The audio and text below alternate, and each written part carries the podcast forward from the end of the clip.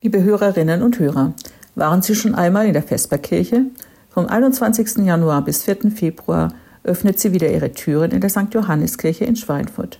Zwei Wochen voller Begegnungen, Gutes für Leib und Seele. Alle sind eingeladen, unabhängig von Herkunft, Alter, Konfession und finanziellen Möglichkeiten.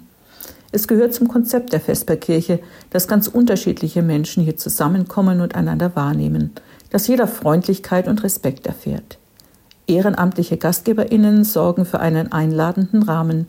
Die Diakonie stellt Angebote vor, durch die Menschen in schwierigen Lagen Unterstützung erfahren können.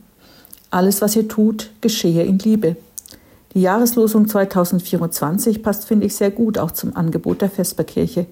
Kommen Sie einfach vorbei oder unterstützen Sie uns noch als Gastgebende oder durch Geld und Kuchenspenden. Informationen finden Sie unter vesperkirche-schweinfurt.de. Wir freuen uns auf Sie, Ihre Pfarrerin Barbara Renger.